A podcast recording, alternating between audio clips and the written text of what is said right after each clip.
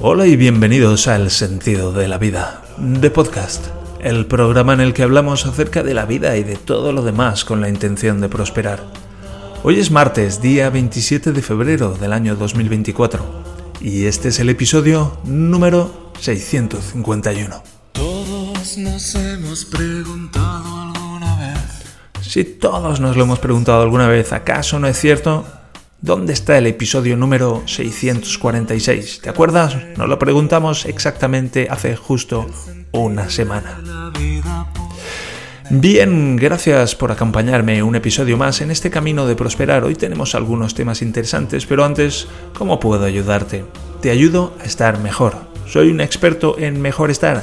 Da igual cómo estemos, siempre podemos estar mejor. El sentido de la vida.net barra contacto. Ahí puedes contactar conmigo. Y bien, acabo de, ya digo, como esta mañana me he levantado y he descubierto que el episodio número 646 pues como que había desaparecido. Estaba ahí todo el título y el texto y las notas del programa, pero el audio era el del día anterior. Y ostras, qué marrón, no lo he encontrado, ha desaparecido completamente. Es la primera, es la primera vez que lo hago. Y y bueno, pues acabo de grabar el episodio 646 y ahora me estoy poniendo con el 651 que se publicará el martes que viene, el día 27 y bueno, pues para mí es el martes día 20 todavía, pero ya digo, esto se publica el martes 27. Estos hilos de tiempo que, que tienen lugar como consecuencia de este buffer de una semana de capítulos que tengo. Vale, esta vez sí que tengo entradilla, a diferencia del episodio número 646 que he tenido que recuperarlo de mi memoria. Y lo quiero empezar haciendo un recordatorio del tercer encuentro virtual del sentido de la vida.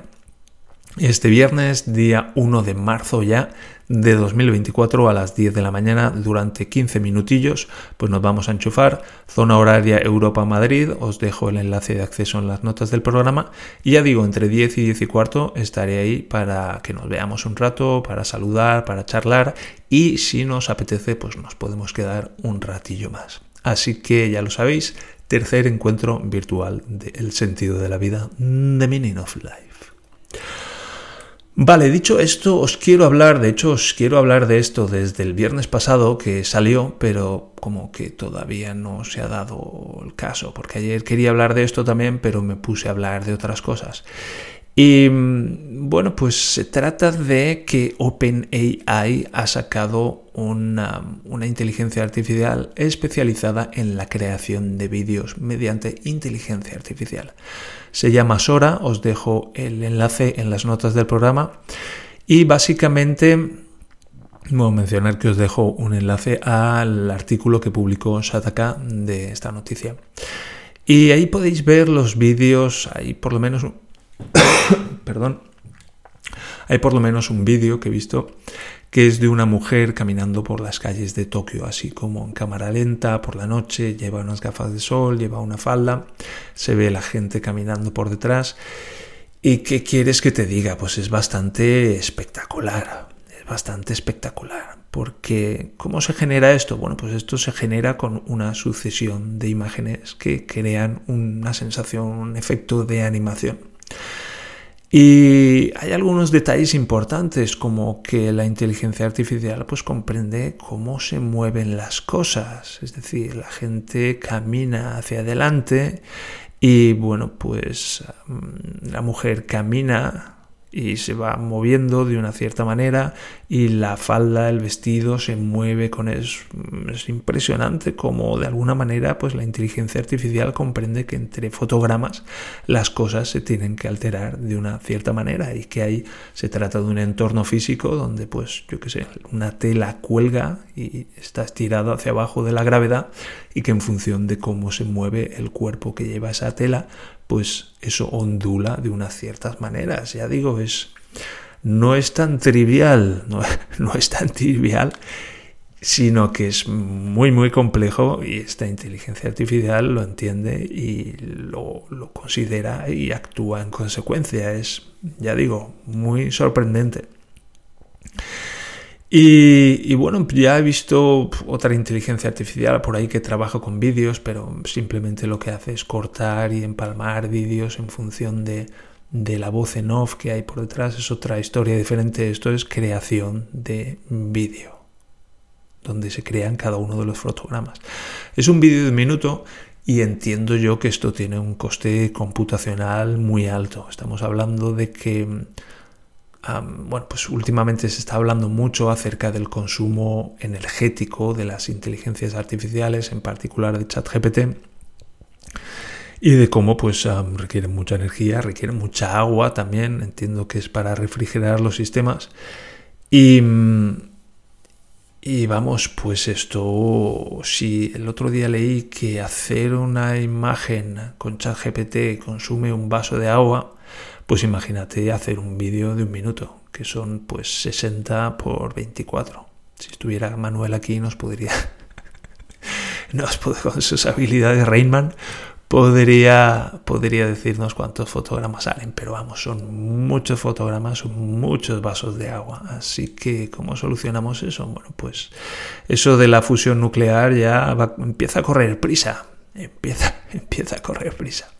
Así que Sora, de momento entiendo yo, no estoy seguro, pero entiendo que esto va a tardar en llegar a España, va a tardar en llegar al público y de hecho me pregunto esto, ¿quién lo va a pagar en cierto modo? Yo, pues, quiero decir, no, yo no, yo no lo voy a pagar. Aunque, bueno, pues si forma parte de Chat eh, GPT Premium, que ya lo estoy pagando, pues sí que lo pagaré. Pero quiero decir, mm, esta fiesta, ¿quién la paga?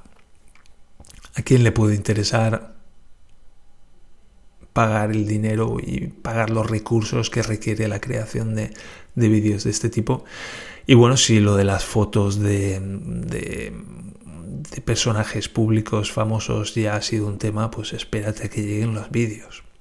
En fin, un montón de temas que se abren con esta nueva herramienta que acaba de aparecer y que seguramente pues será la primera de muchas en, un, en una cosa que está muy movida últimamente, todo esto de la, de la llegada de la inteligencia artificial y, y de sus consecuencias y de cómo gestionar esto adecuadamente, que no es un tema baladí.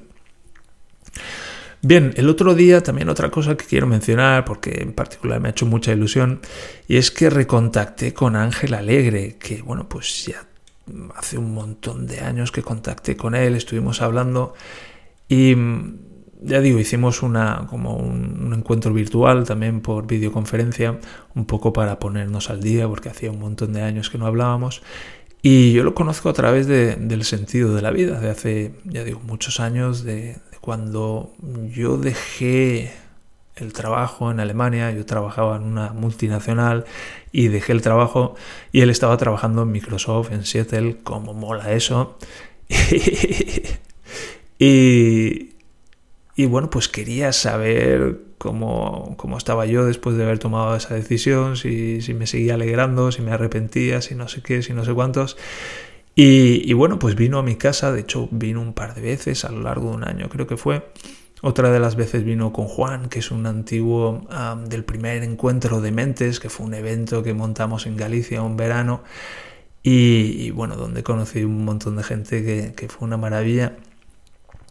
Y, el caso es que hacía un montón de años que no hablábamos y, y, decidimos ponernos al día. Y la verdad es que mm, me alegré muchísimo de, poder contactar con él otra vez.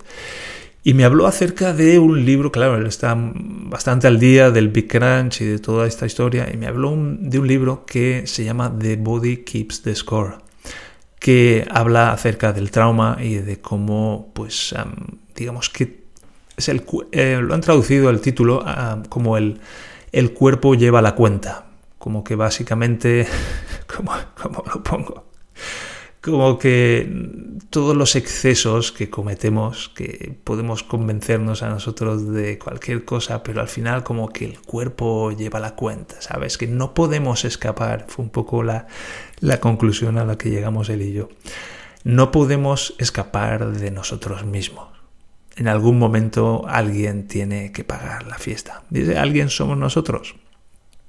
Y, y bueno, pues Me llamó mucho la atención el libro, luego estuve investigando un poco más y terminé escuchando un resumen en audiolibro de unos 15-20 minutos. Que bueno, que no es el libro, pero ahora mismo la verdad es que no me siento tan atraído hacia el libro como para, como para leérmelo entero. Así que bueno, pues estuve escuchando el, ese resumen y básicamente me quedo con esa idea de que alguien tiene que pagar la fiesta y ese alguien somos nosotros.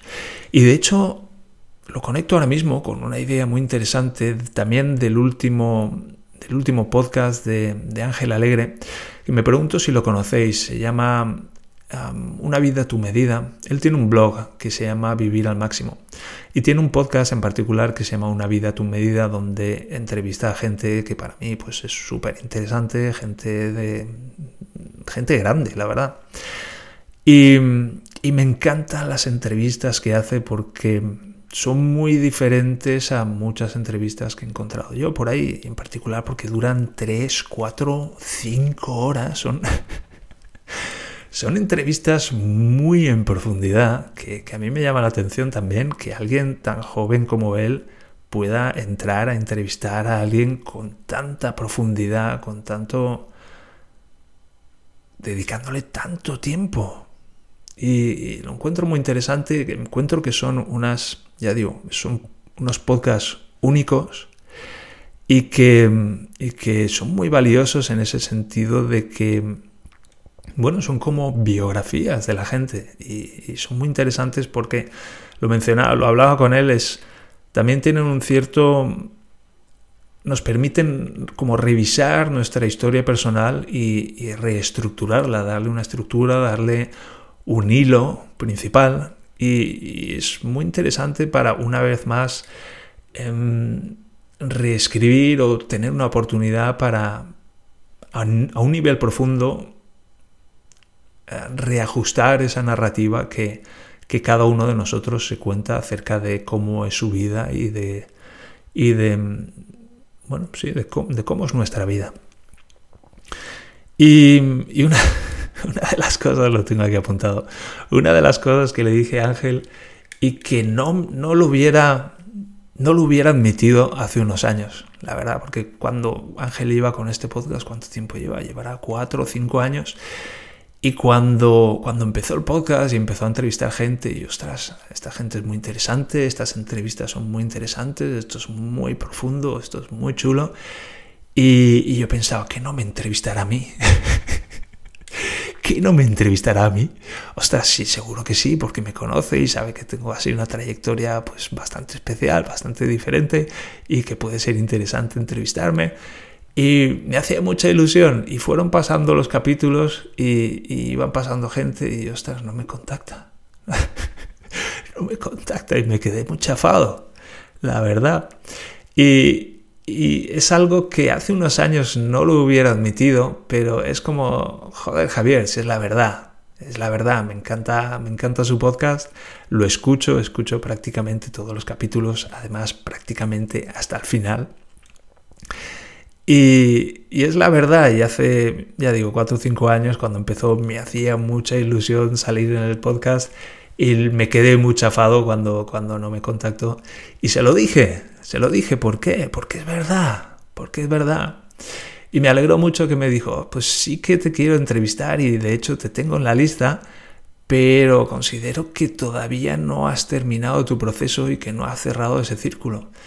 Y es verdad, es verdad, es una de las cosas que yo también pues me he dado cuenta, que yo todavía estoy haciendo la crunching, que todo este proceso se sigue desenvolviendo y que todavía no he terminado y todavía no he cerrado este círculo, que yo más que un círculo lo llamaría una vuelta en una espiral porque no es un círculo en el que pasamos por el mismo sitio, pero bueno, son detalles, detalles más de, crecimiento espiritual tal vez.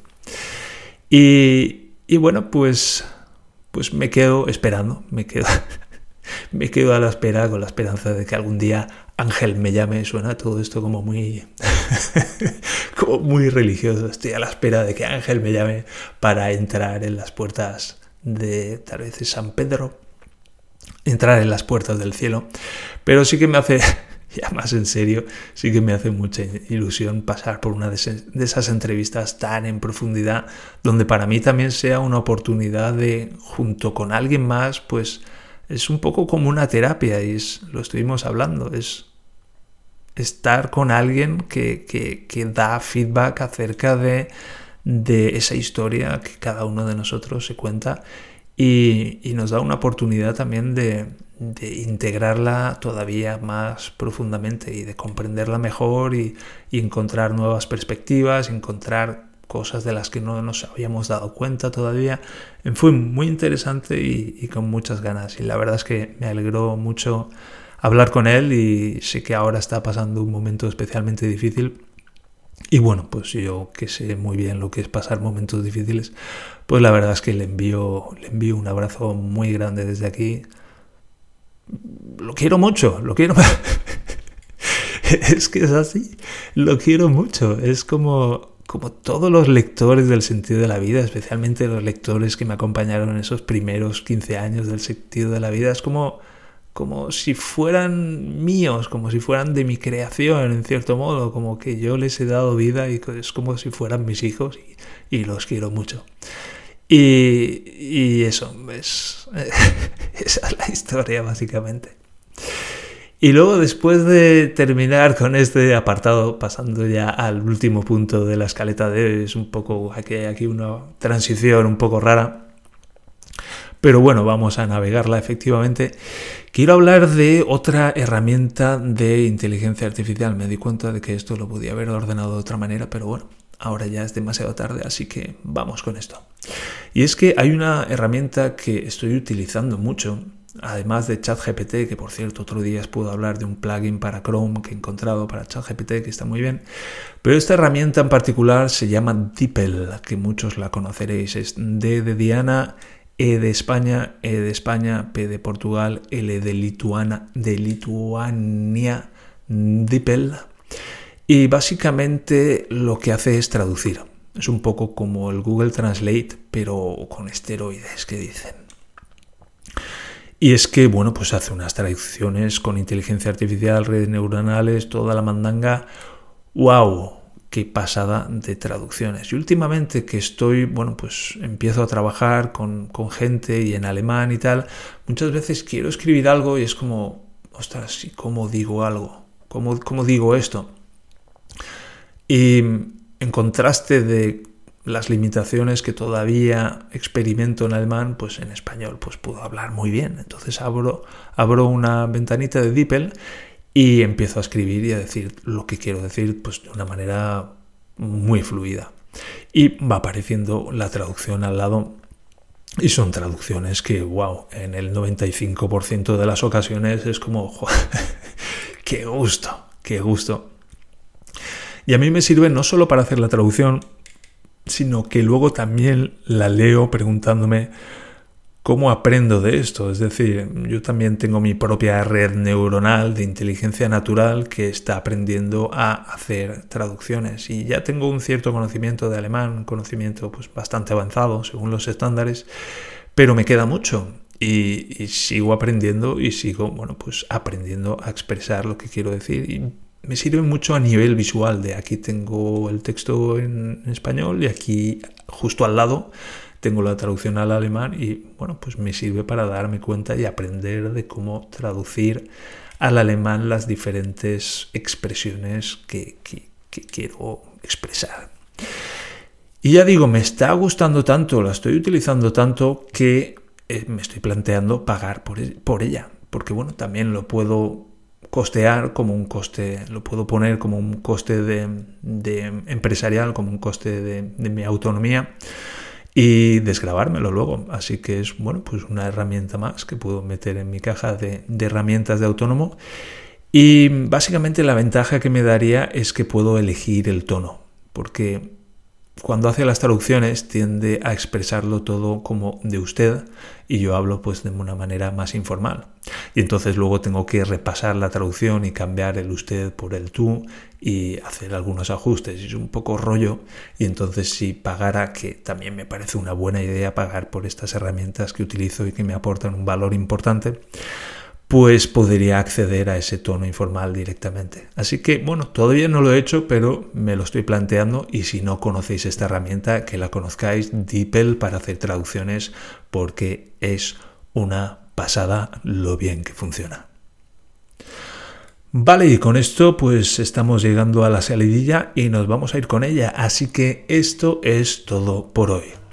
Recordad que estamos aprendiendo a prosperar y estamos aprendiendo a apreciarnos, a valorarnos y a respetarnos y, en definitiva, estamos aprendiendo a amarnos. También recuerda que puedes contactar conmigo a través del sentido de la vida.net barra contacto y también a través del canal de Telegram, cuyo enlace de acceso puedes conseguir en las notas del programa. Por favor, dale a seguir y dame una valoración de 5 estrellas y así ayudarás a otros a encontrar este programa y a este programa a encontrar a otros. Mientras tanto, gracias de corazón por acompañarme en este camino de prosperar y nos encontramos en el siguiente episodio del Sentido de la Vida de podcast. Hasta entonces, un abrazo y adiós.